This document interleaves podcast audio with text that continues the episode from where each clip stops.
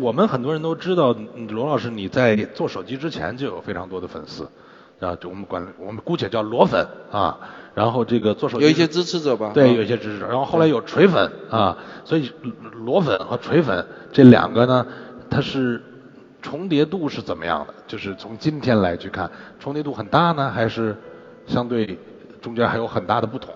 呃，我觉得第一个群体，但是我我很忌讳用这个“粉”字啊啊，但因为你们用了，我们就用了啊但是你们要明白我的意思，是吧？对对就是我们姑且叫它粉，是吧？但是实际不是的啊。对，是支持者吧？对对对对对。然后不是他们对我的支持是有条件的，啊，有条件的。对，这是他们比较讨厌的地方。好，对他不是无条件的支持我，哎但是啊从另一个角度，我得意的也就是这个，嗯，就是我我我我不希望我有很多的所谓脑残粉，对，我希望他们有条件的支持我，嗯。所以我的这些支持者呢，一直以来对我的支持既是鼓励也是监督，嗯。就当我做的事情他们觉得不太对头或可能不太对头的时候，他们对我是非常残酷的，嗯，对，对，非常残酷的。对对对对，嗯是这样的，所以我会觉得，就是它是一个很好的一个动力。然后说到刚才这两个群体的交集，呃，或者你觉得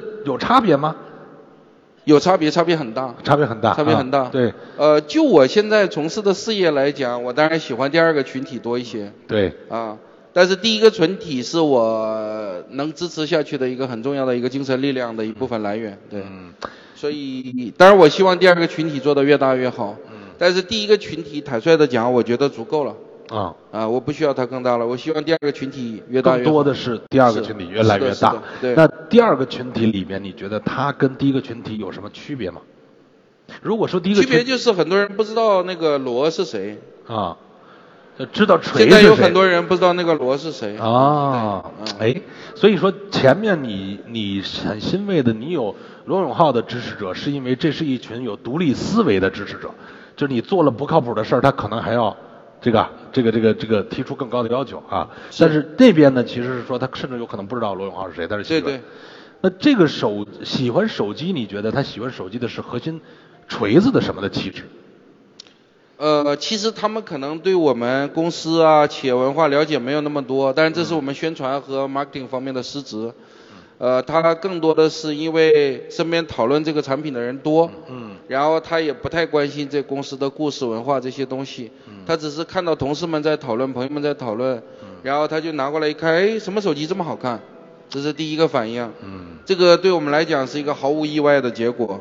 然后接下来呢，他试了试，发现操作系统也很不一样。嗯然后呢，呃，我特别是我们前期的用户给他们秀一些我们非常独特的功能的时候，通常都伴伴随着一连串的“我靠，我靠，我靠”这样的东西，然后就很自然的被转化了。转化以后，他这个人可能很忙，比如说他忙着上班、忙着工作、忙着打游戏，嗯也没有花更多的心思去了解这个公司和这个创始人，但他就用上了。嗯我觉得这个从产品的传播和转化上是一个非常健康和自然而然的结果。嗯但同时，我希望我们后边有更多的，呃，更多的精力，嗯去让这些人也接触到我们品牌的特质和企业文化，这个是很重要的。因为传播一个品牌，这部分感性的这部分是非常非常重要的。